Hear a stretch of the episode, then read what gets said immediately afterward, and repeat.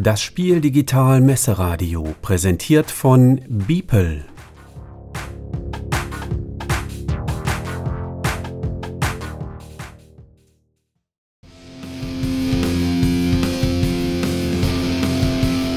Herzlich willkommen zum Apero in der Brettspielbar. Eure Barkeeper Christoph und Jürgen plaudern über die Neuheiten von Pegasus. Dazu wünschen wir gute Unterhaltung. Jürgen, bevor ihr anfangt, macht mir doch noch bitte einen Pilz.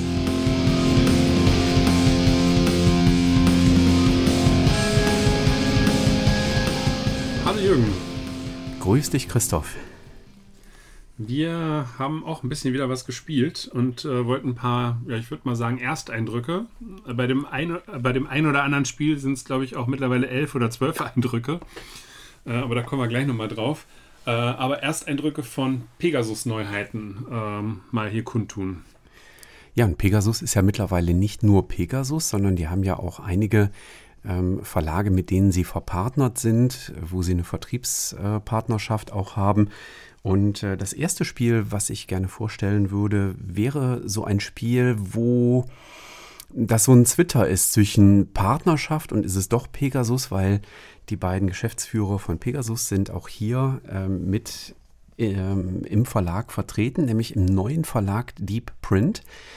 Ähm, Vertrieb erfolgt eben über Pegasus und Deep Print startet direkt mit einem Kracher, denn sie haben ein Spiel von Wolfgang Kramer und Michael Kiesling im Programm.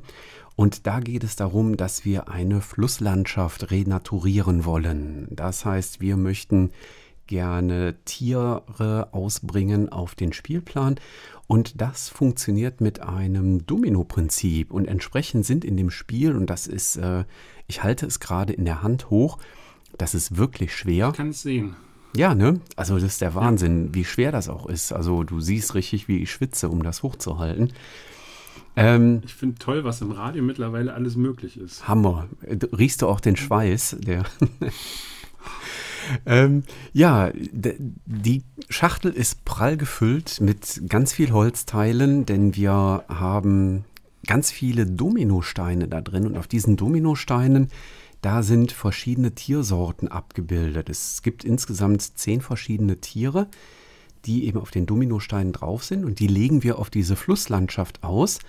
Und immer wenn wir einen Dominostein gesetzt haben, dann dürfen wir neben den Dominostein in ein äh, Geländeplä oder in ein Geländefeld dürfen wir eine Pflanze pflanzen. Und äh, diese Pflanzen, die bringen uns schon mal Punkte während des Spiels. Und in den einzelnen Geländen oder in einem einzelnen Gelände, je nachdem, wie man das grammatikalisch formulieren möchte, ähm, da gibt es dann später noch eine Mehrheitenwertung. Das heißt, wer dort die meisten Pflanzen oder die punktwerthaltigsten Pflanzen untergebracht hat, der bekommt dann auch noch Siegpunkte für die Mehrheiten in den einzelnen Geländegebieten, die wir da haben. Ähm, ja, ein Spiel von Wolfgang Kramer, Michael Kliesling und ich muss zugeben, es fühlt sich so ein bisschen so an, als wäre es eines ihrer Frühwerke gewesen, was jetzt nochmal so mit frischer Grafik und frisch aufbereitet irgendwie hier von Deep Print Games über Pegasus auf unserem Spieletisch gelandet ist. Also frische Grafik hätte ich jetzt vielleicht nicht ganz unterschrieben, weil es hat so ein bisschen was von Hase und Igel ähm, oder dieses äh, Porzellan mit den Rosenblüten drauf, ähm, weil es auch so diesen Cremeton hat. Ähm, spielerisch, ja. Ähm, also spielerisch kommt es sehr, sehr lieb erstmal daher und äh, ist überhaupt gar nicht so lieb, ähm, wie man das vielleicht vermuten mag. Nee, Denn das kann sogar mitunter sehr, sehr böse sein. Also äh, lieb würde ich sogar sagen, ist es überhaupt nicht, ähm, sondern ist es eigentlich ein, ich würde sogar fast schon sagen, äh, recht aggressiv geprägtes Taktikspiel.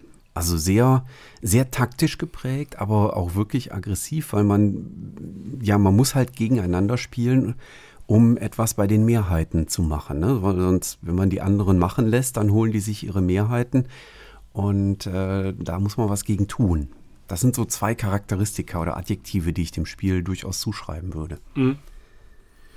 Ja, definitiv. Also, es, also ähm, jetzt haben wir mit Deep Print Games, hat ja jeder erstmal gedacht, wow, da kommt jetzt ein riesiges Schwergewicht, aber das hatten die ja auch schon in Nürnberg angekündigt. Also so ein Schwergewicht ist es nicht. Aber wenn man sich das Cover anguckt und dieses Material, denkt man erstmal, okay, äh, schönes Familienspiel, aber so nice ist es dann wiederum auch nicht. Also es schwebt so ein bisschen da dazwischen. Ich weiß noch nicht hundertprozentig, wer sich da komplett angesprochen fühlt. Ähm, aber ähm, ja, es spielt sich halt schon taktisch äh, etwas anspruchsvoll an, an der einen oder anderen Stelle. Man ist ein Glücksfaktor auch noch mit drin, dass man die richtigen Steine da dementsprechend hat. Und ich finde die Wolken arg knapp besetzt. Äh, also die würde ich, da würde ich gerne mehr von haben. Mit den Wolken kann man dann so ein bisschen manipulieren. Äh, dass zum Beispiel Joker-Tiere, ähm, also andere Joker-Tiere äh, da sind oder ich bestimmte Steine halt wieder zurückholen kann, etc. Ähm, ja, also ich muss aber sagen, mich hat es doch positiv überrascht. Ich war in Nürnberg erst ein bisschen skeptisch, ähm, bin aber aktuell relativ positiv gestimmt. Ich habe es jetzt zu zweit gespielt, da hat es mir richtig gut gefallen. Zu dritt ähm, war es nicht so gut wie zu zweit. Ich müsste es jetzt tatsächlich auch nochmal zu viert spielen. Also ich habe, äh, das ist jetzt relativ kurz vor der Spiel digital bei mir angekommen. Ich habe tatsächlich bislang nur zu zweit gespielt. Und ähm, ja, ich, also ich bin mir auch nicht so ganz sicher, für wen es letztlich gemacht ist und wer sich davon angesprochen fühlen soll. Vorne auf der Schachtel prangt der Aufdruck Familie. Ähm, dafür finde ich es aber fast ein bisschen zu aggressiv. Also ähm, ich war dann froh, dass wir es in der ersten Partie nicht direkt mit den Kindern gespielt haben.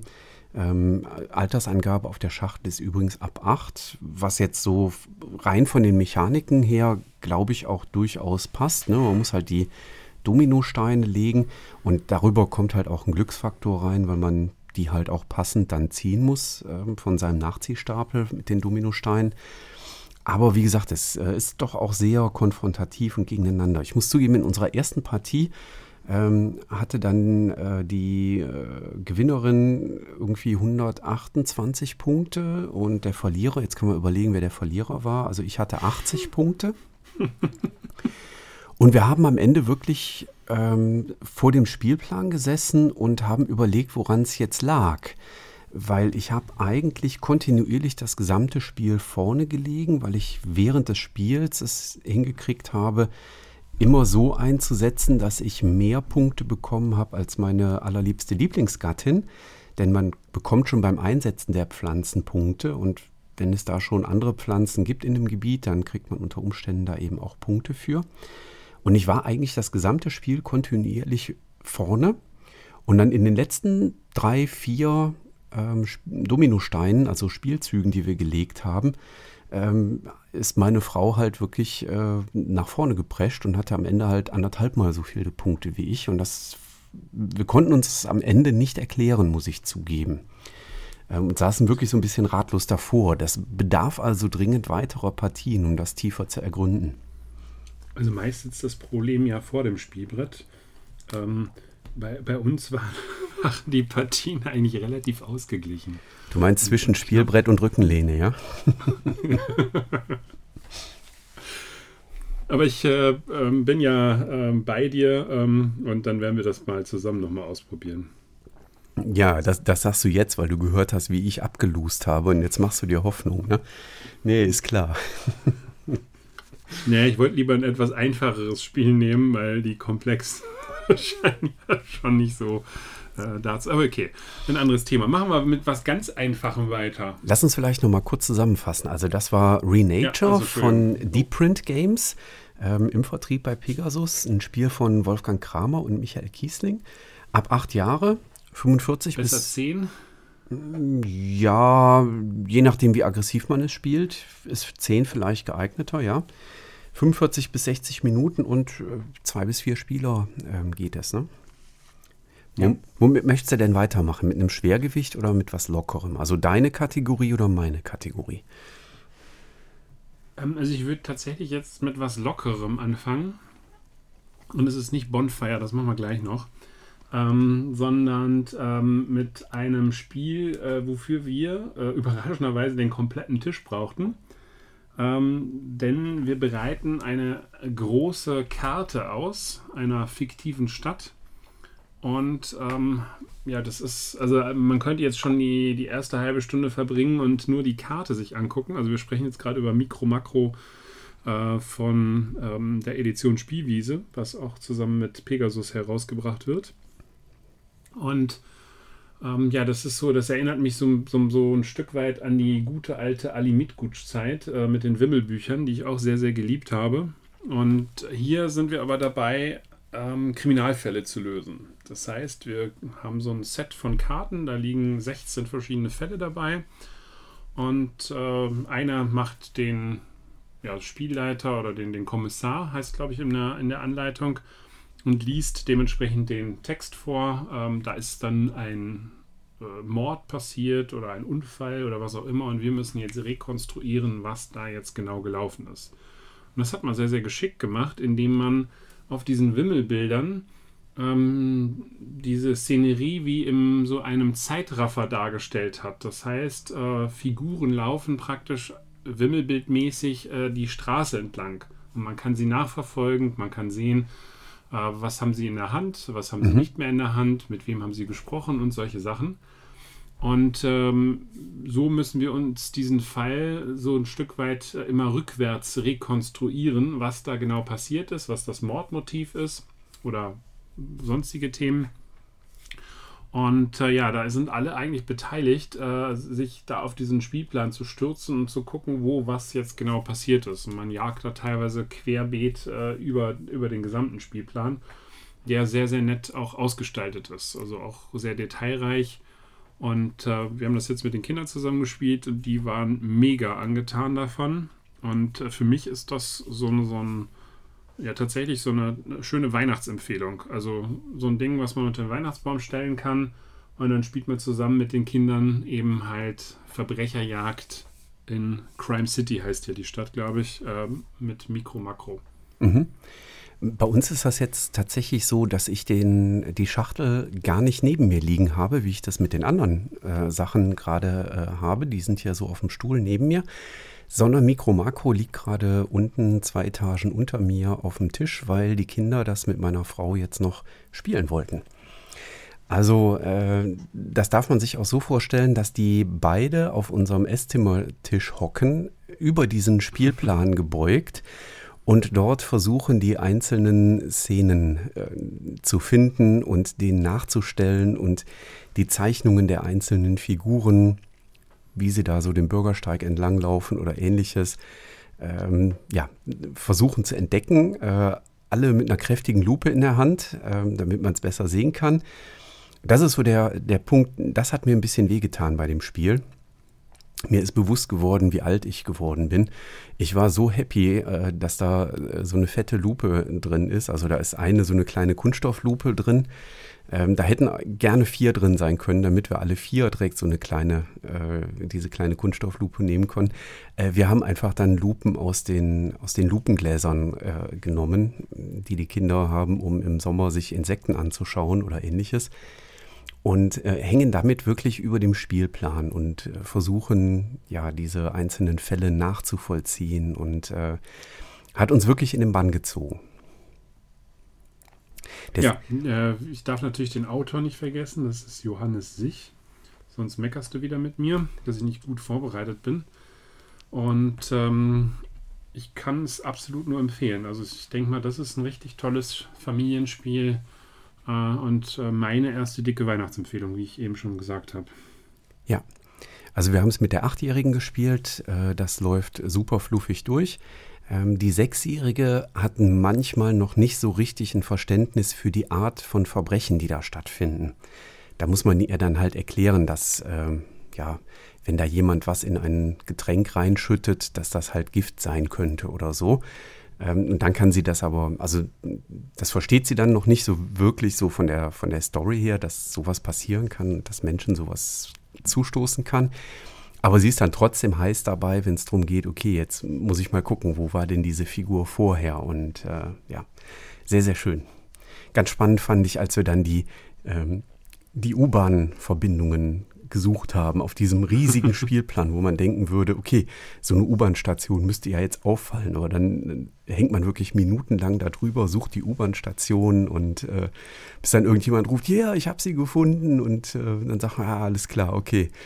Dann ist er also mit der U-Bahn von da nach da gefahren oder so. Ja, also fand ich auch sehr, sehr gut und kommt bei uns in der Familie auch richtig, richtig gut an. Du hast äh, vorhin schon das Schwergewicht, äh, was bei Pegasus im Vertrieb ist, genannt. Möchtest du damit weitermachen? Ne, das, das Bonfire meinte ich. Ähm, was bei was bei Hall Game erschienen ist, ähm, ein Spiel von Stefan Feld, ähm, ab zwölf Jahre aufwärts, 70 bis 100 Minuten steht auf der Schachtel. Ich habe gehört, dass die 100 Minuten also auch eher realistisch ist. Man kann es solo spielen und man kann es bis zu vier Mitspielern aufwärts spielen. Ne? Genau. Ich hatte das Glück, das äh, Spiel schon ein paar Monate vorher mal auszuprobieren, äh, mit dem äh, Redakt Redakteur Ralf Brun zusammen in einer Spielerunde. War ein absoluter Zufall, dass, ich, äh, dass das da auf den Tisch kam. Äh, das war aber von dem Spielerischen eigentlich schon, ja, ich würde mal sagen, bei 95, 97 Prozent fertig. Ähm, das Einzige, was ich nur als Empfehlung gegeben habe, und das haben die auch berücksichtigt, dass man Opferschalen äh, auf den Inseln hat und keine Tempel. Also deswegen äh, fühle ich mich so ein bisschen dem Spiel verbunden. Aber das ist auch der einzige Berührungspunkt, den ich mit diesem Spiel überhaupt hatte. Sonst äh, habe ich da keinerlei äh, äh, Verbesserungen in Anführungszeichen reingegeben, weil das war schon echt äh, sehr, sehr gut. Ähm, Streifenmanager, also der Stefan Feld benennt seine Spiele ja immer mit Punkt Punkt Manager und das war jetzt hier, glaube ich, der Streifenmanager, der da äh, zugrunde liegt und äh, das machen wir auch. Wir haben ähm, so lustige Streifen, die wir zum Einsatz bringen müssen, ähm, um Ressourcen bzw. Aktionsplättchen freizuschalten. Das ist ein ganz interessanter Mechanismus. Wir haben so ein eigenes Tableau vor uns, äh, wo eben ähm, ja, Portale sind und ähm, wir versuchen müssen, Hüterinnen, die auf den Inseln sind, zu uns einzuladen, um eben diesen Weg dort entlang zu schreiten, den wir aber auch erst ähm, freischalten müssen. Und in der Mitte ist so ein, ein Puzzleboard, wo wir so kleine Streifen haben, äh, wo verschiedene Aktionsplättchen eben halt ähm, abgebildet sind. Und wenn wir die anlegen äh, und vor allen Dingen gleich namig anlegen. Also beispielsweise wir dann das Hüterinnenplättchen äh, an das Hüterinnenplättchen anlegen. Dann bekommen wir nämlich, äh, werden wir belohnt, weil wir dann äh, diesen Bonus doppelt bekommen. Oder auch mhm. dreifach, je nachdem, wie wir das äh, eben halt angepuzzelt bekommen. Also das ist schon mal der erste Kniff. Mhm. Ähm, ja, das, das äh, Thema an sich ist, dass das große Bonfire halt erloschen ist und äh, wir eben halt diese Hüterin ähm, ja, zu uns rüberlocken müssen, um eben diese Bonfire wieder ähm, ans Leuchten zu bringen. Es sind unheimlich viele Aktionen, die man dort berücksichtigen muss. Ähm, es gibt aber nicht so diesen Königsweg. Also wir haben äh, das dort gespielt ähm, und es waren unterschiedliche Möglichkeiten, halt äh, weit nach vorne zu kommen. Wir waren auch relativ dicht beieinander. Also äh, das waren teilweise Nuancen, äh, wo man hätte auch das Spiel für sich mit einer anderen Strategie entscheiden können, was ich halt schon mal sehr, sehr spannend fand. Und äh, wir haben an sich ähm, ja verschiedene Aktionen, die wir äh, tätigen können. Also wir können einmal diesen Streifen hinlegen. Wir können aber mit diesen Aktionsplättchen eben ähm, auch verschiedene andere Optionen machen, indem wir halt, wie ich schon gerade sagte, einen Weg bauen an unserer Auslage. Wir können mit dem Schiff zu Inseln fahren, um dort ähm, ähm, Opferschalen eben zu bekommen oder Aufgaben, äh, die äh, heißt, wir können Hüterinnen abholen, die dann bei uns diesen Weg, diesen Prozessionsweg entlanglaufen. Äh, das wäre eben die nächste Aktion, nämlich eine Prozession durchführen. Da bekommen wir Ressourcen, die wir wieder einsetzen können. Und wir können in der Mitte das große Bonfire nutzen. Ähm, darüber kriegen wir so kleine Portalschlüssel, die wir bei uns äh, einbauen ähm, um eben halt dann diese kleinen Bonfire da zum Leuchten zu bringen. Mhm. Das Schöne ist, es findet ein ähm, Ende findet dann statt, wenn eine bestimmte Anzahl an Novizen eingesetzt wird in diesem Bonfire. Und dann äh, findet so ein Countdown statt. Das heißt, das Ende ist nicht äh, in Anführungszeichen so plötzlich, sondern wir haben dann nochmal fünf Runden Zeit, eben halt unsere Züge optimal abzuschließen. Ähm, das fand ich auch sehr reizvoll, äh, weil man äh, dann tatsächlich noch Möglichkeiten hat, das ein oder andere eben zu tun, um halt an Siegpunkte heranzukommen. Jetzt habe ich nur sehr grob das Spiel beschrieben. Ähm, ich kann empfehlen an der Stelle äh, die Anleitung vom ähm, Fabian, dem Spieleleiter, sich mal anzuschauen. Der hat dazu ein, ein Video gemacht. Das ist jetzt erst kürzlich online gegangen. Äh, da hat er das sehr, sehr ausführlich und, und auch gut erklärt. Da kommt man tatsächlich in gut äh, 25 Minuten äh, in das Spiel hinein. Ja, für wen ist das Spiel? Ähm, es ist sicherlich, ich glaube, da steht sogar Experte drauf. Ne? Ich habe die Schachtel ja hier. Nee, da steht tatsächlich gar nichts drauf auf der Seite, weil es ja in dem, äh, in dem schlanken Format auch ist. Äh, aber ähm, das steht nicht drauf. Aber von dem, was ich am Pressetag mitgenommen habe, würde ich auch denken, dass das äh, definitiv in der Expertenkategorie äh, einzuordnen ja, also irgendwo ist. dazwischen. Also im oberen Kennerspiel, unteres Expertenspielniveau, äh, weil doch halt einiges äh, zu berücksichtigen ist. Ähm, man braucht für eine Erstpartie knapp 120 Minuten. Danach spielt sich aber, wenn man, äh, das habe ich also dann äh, mittlerweile auch einmal schon spielen können in der, in der vollständigen Auslage, äh, in gut 90 Minuten. Also das ist tatsächlich machbar, mhm. wenn man jetzt nicht mit Grüblern unterwegs ist. Ne? Also ich muss, wenn ich in jeden Zug dann äh, intensivst komplett durchdenken muss, um da das Mühe noch rauszuholen, dann wird es natürlich tatsächlich in die 120 Minuten hineingehen. Aber mit geübten Spielern, also die die Regeln kennen, äh, sind 90 Minuten durchaus realistisch. Und äh, da haben die beiden echt, äh, also die beiden meine ich mit Ralf Brun und äh, Stefan Feld, äh, wirklich ein sehr schönes Spiel hingezaubert. Die Leute, die gemeckert haben, oh, was ist das für eine Geschichte, das ist doch an Haaren herbeigezogen. Äh, auch da hat Hall Games drauf reagiert. Es wird ähm, für die Leute, die bei Pegasus bestellen oder beim Händler äh, das Spiel eben kaufen.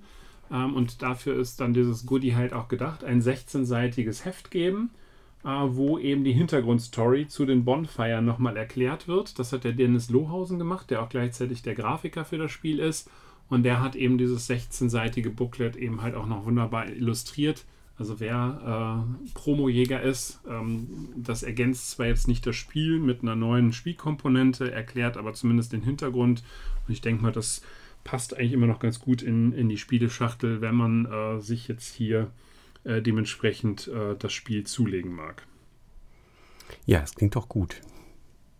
Und ich muss zugeben, äh, wir machen jetzt mal einen ganz harten Bruch, weil das nächste Spiel, nach Bonfire. Achso, vielleicht noch mal ganz kurz zusammengefasst. Also Bonfire von Stefan Feld ab zwölf Jahre aufwärts, 70 bis 100 Minuten, vielleicht auch ein bisschen mehr, eins bis vier Spieler. Ähm, aber das nächste Spiel, was jetzt kommt, da hätte das ich ja. richtig knallhart. Da hätte ich ja erwartet, dass der Name Stefan Feld draufsteht. Und dann habe ich geschaut, nee, da steht gar nicht Stefan Feld drauf, denn äh, das Spiel Punktesalat ist von Molly Johnson, Robert Melvin und Sean Stankiewicz. Und äh, ja, Punktesalat ist ja eigentlich das, was den Stefan Feld-Spielen manchmal so nachgesagt wird. So nach dem Motto, da gibt es für alles und äh, was passiert, so äh, gibt es dann äh, irgendwie Siegpunkte. Das passiert bei Punktesalat fast auch. Wir spielen da mit Gemüse. Ne? Und äh, wir sammeln einfach Gemüse. Das liegt in einer Auslage. Und ich habe immer die Wahl, entweder zwei Karten Gemüse zu nehmen oder einen Auftrag zu nehmen. Es liegen auch immer Aufträge offen aus. Und äh, ich versuche natürlich dann nach und nach Gemüse so einzusammeln, dass es zu meinen Aufträgen dazu passt. Und das ist ein ganz locker, fluffiges Familienspiel. Da steht auch tatsächlich Familie drauf. Ähm, das ist ein Spiel ab acht Jahre, spielt sich in wir haben so zwischen 15 und 20 Minuten gespielt, würde ich sagen, und funktioniert von zwei bis sechs Spielern. Wirklich ein ganz, ganz easy, locker runtergespieltes Spiel. Ähm, ich habe es dann mal verglichen, so vom Gefühl her. Ähm, es ist zwar nicht kooperativ, aber vom Gefühl her so wie Tippitoppi, so ein ganz kleines bisschen. Also Tippitoppi, was mir ja auch ausgesprochen gut gefällt, ist natürlich kooperativ, da wollen wir Aufträge erfüllen. Ähm, gemeinsam, hier geht es darum, dass ich meine eigenen Aufträge erfülle und äh, dabei auch noch so ein paar Kniffe nutzen kann, ähm, wie dass ich Aufträge doch wieder umdrehe auf die Gemüseseite und damit zum Beispiel Mehrheiten zunichte machen kann oder ähnliches. Aber das hat mir auch äh, gut gefallen. Äh, wirklich ein ganz kurzes, knackiges äh, Spiel für den Einstieg in den Spieleabend oder für mal zwischendurch, wenn man den Kopf nach Bonfire nochmal freikriegen will. Ja, ich habe es äh, als Point Salad schon gespielt. Ich weiß jetzt nicht, was die da noch verändert haben. Ähm, das kann ich dir auch ehrlich gesagt nicht sagen.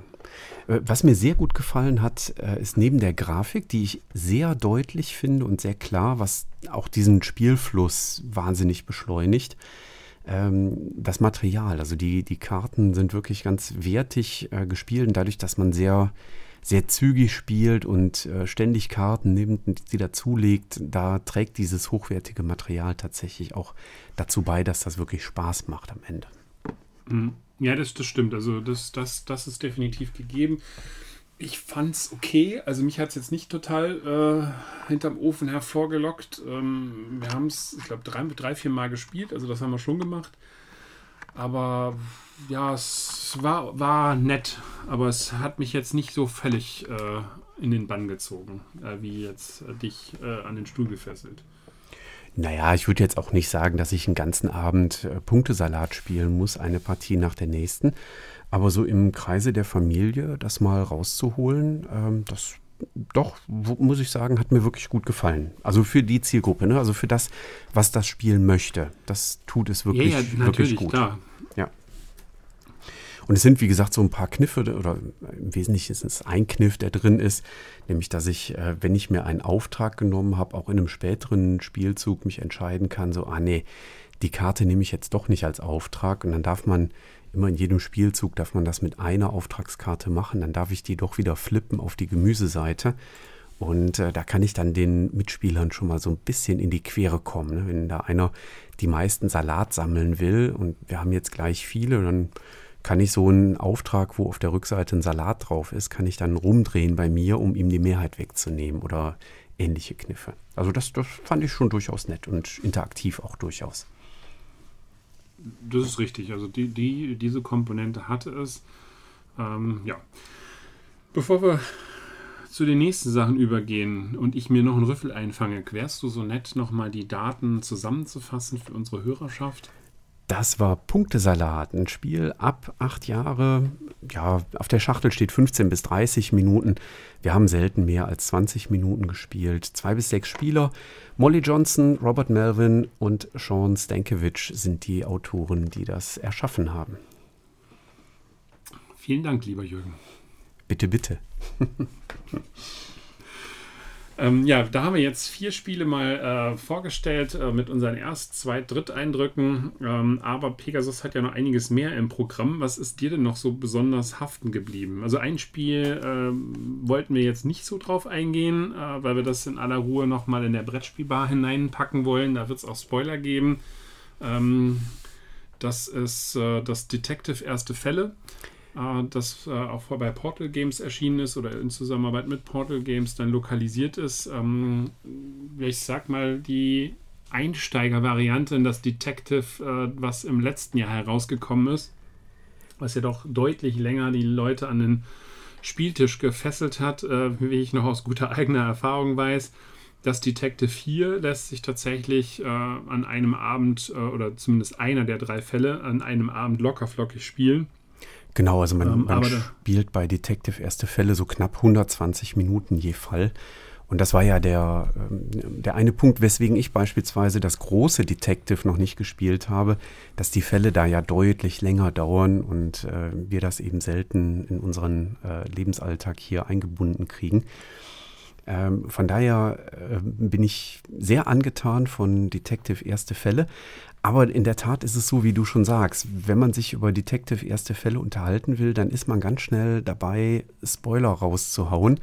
Und da haben wir eben überlegt, äh, das lassen wir vielleicht hier im Spiel Digitalradio präsentiert von Beeple weil wenn jetzt hier der Stream durchläuft, könnte man sich dagegen ja nicht wehren. Und da haben wir gesagt, wir nehmen das einfach in die äh, kommende Ausgabe oder in eine der kommenden Ausgaben der Brettspielbar mit rein und werden das da im Podcast dann auch nochmal behandeln. Also ähm, ich bin bislang äh, sehr angetan, muss ich sagen. Das können wir vielleicht vorneweg sagen.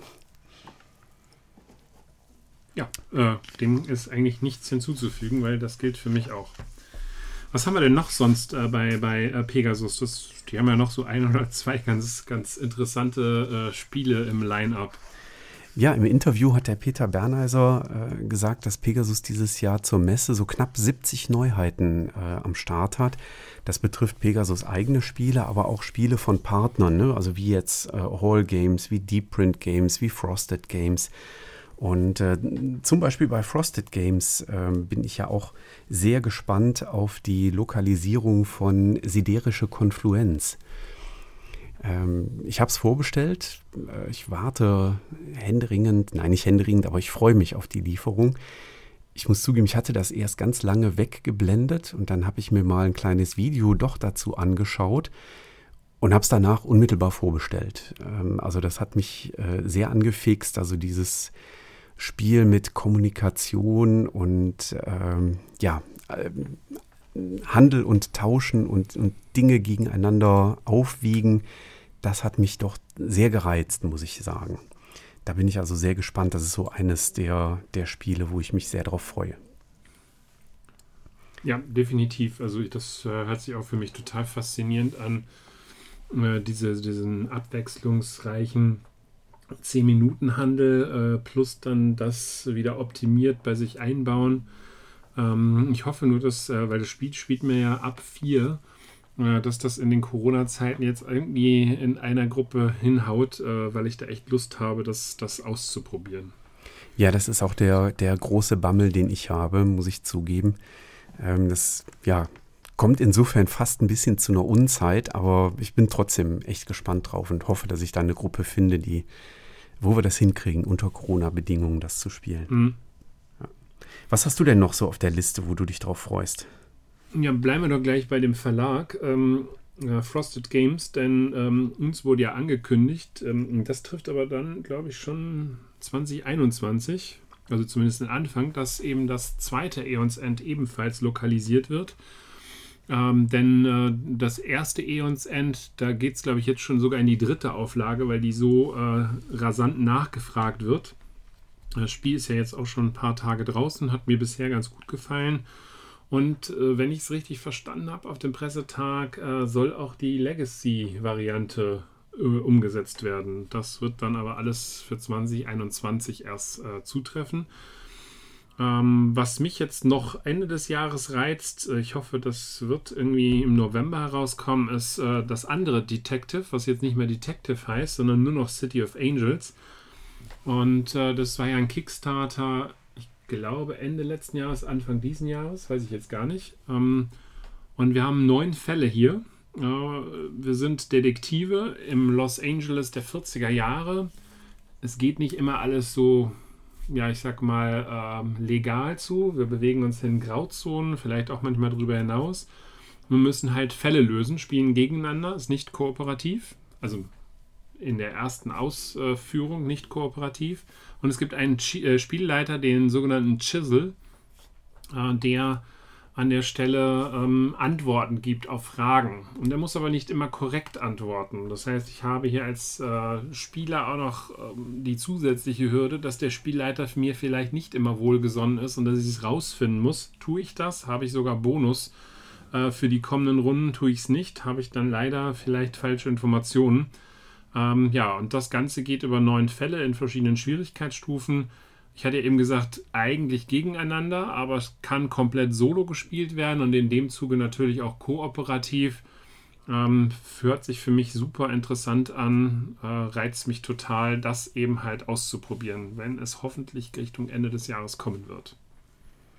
Ich habe es bereits vorbestellt beim Händler meines Vertrauens und äh, freue mich da auch sehr drauf, bin auch sehr gespannt ich mag ja so Art von Spielen durchaus sehr gerne. Ähm, ich habe noch. Dann kommen wir doch in den Familienbereich zurück. Ja, da wollte ich gerade hin. Also ich habe noch eins, da bin ich sehr gespannt drauf. Ähm, ich mag nämlich mit Kreiseln spielen.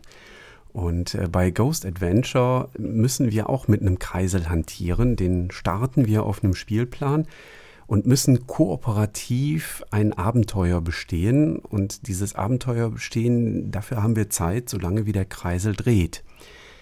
Und äh, wir spielen kooperativ, das heißt, jeder von uns hat einen Teil des Spielplans in der Hand. Äh, also jeder für sich ein abgetrenntes Papptableau quasi, auf dem dann der Kreisel bestimmte Dinge berühren muss, äh, darüber hinweglaufen muss. Dann muss der Kreisel auch schon mal von einem Tableau zum Nachbarspieler rüber wechseln. Es gibt wohl auch Herausforderungen. Das Tableau umdrehen. Genau, das Tableau umdrehen. Das heißt, äh, den Kreisel hochschubsen irgendwie, solange der in der Luft ist, das Tableau schnell drehen und den Kreisel wieder auffangen. Und zwar so, dass der danach weiter kreiselt. Da bin ich sehr gespannt drauf, muss ich zugeben. Da äh, scharre ich auch mit den Hufen, das zu spielen. Ähm, da bin ich auch insbesondere gespannt drauf, äh, wie das dann auch mit Kindern gegebenenfalls zu spielen ist, auch mit Feinmotorik und so. Das ist, glaube ich, dann auch eine schöne Übung, äh, die da reinkommt. Also da bin ich wirklich gespannt drauf. Man kann sich vielleicht vorstellen, dass das Spiel nicht unbedingt direkt am Spieltisch zu spielen ist, sondern lieber im Stehen. Äh, aber das haben äh, wir auf dem Pressetag gesehen, funktioniert äh, sehr gut. Und ja, Ghost Adventure ist auch so ein Spiel, was ich definitiv auf meiner Liste habe und mir näher angucken will, weil das doch echt eine Menge verspricht. Was hast du denn noch auf der Liste? Ich hätte noch eins, was ich auf der Liste habe, was mich ebenfalls reizt. Das ist so ein, also ich habe ja früher ähm, Rollenspiele gespielt und da ging es halt auch häufiger mal in, in sogenannte Dungeons hinein. Ähm, und äh, wenn man äh, den Master gespielt hat, dann hat man sich solche Dungeons natürlich selber ausgedacht. Und das tun wir hier in diesem Spiel äh, Doodle Dungeon von Ulrich Blum ebenfalls. Äh, wir sind diejenigen, die eben halt uns äh, überlegen, ähm, welchen Dungeon äh, oder das, einen Dungeon zu kreieren ähm, auf einem Blatt. Da gibt es dann halt mit Schablonen die Möglichkeit, Monster einzuzeichnen, äh, Monster anhand von Karten wachsen zu lassen ähm, oder, oder, oder, stärker machen zu lassen. Und äh, dann in der zweiten Phase muss ein anderer Spieler seinen Held da durchlaufen lassen.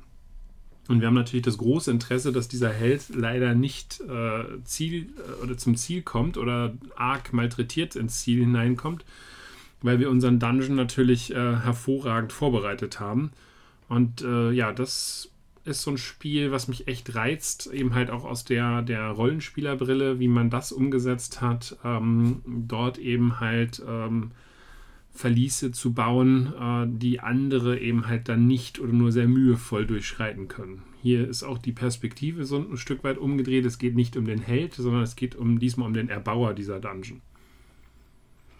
Das äh, gab es rein thematisch schon mal bei Dungeon Lords. Ne? Wenn ich mich recht entsinne, da hat man auch irgendwie ein möglichst gemütliches Dungeon für, für die kleinen Kobolde oder so war das, glaube ich, äh, gebaut, was damals bei Chesh Games Edition erschienen ist. Okay. Ja, oh, das ist. Ja, war, war vor deiner Zeit. Ich bin, ich weiß, ich bin ein alter Mann. Ähm, das, ja. Obwohl ich ja zwei Jahre älter bin als du, aber ich habe mich halt etwas jünger gehalten. ja, prima. Christoph, das war doch. Müdes Lächeln. Ein, äh, ja, ja, ich lächle das einfach weg.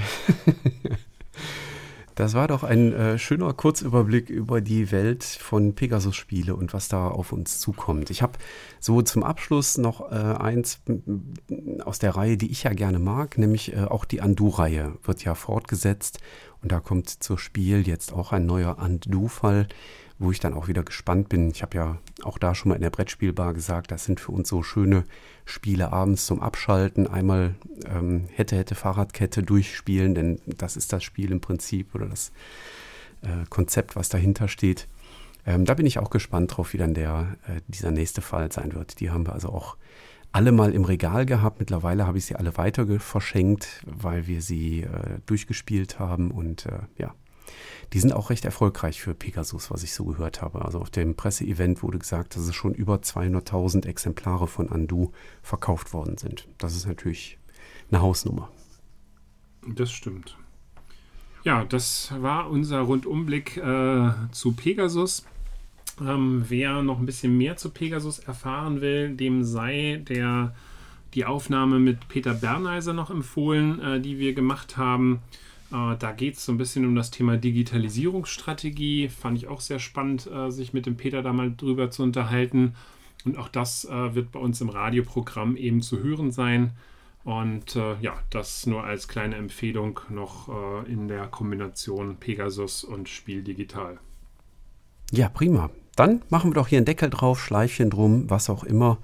Sagen weiterspielen oder was da so üblich ist. Am besten weiterhören, ne? denn das Radioprogramm geht ja auch bei uns hier weiter. Genau. Bis dann. Bis Ciao. dahin. Tschüss.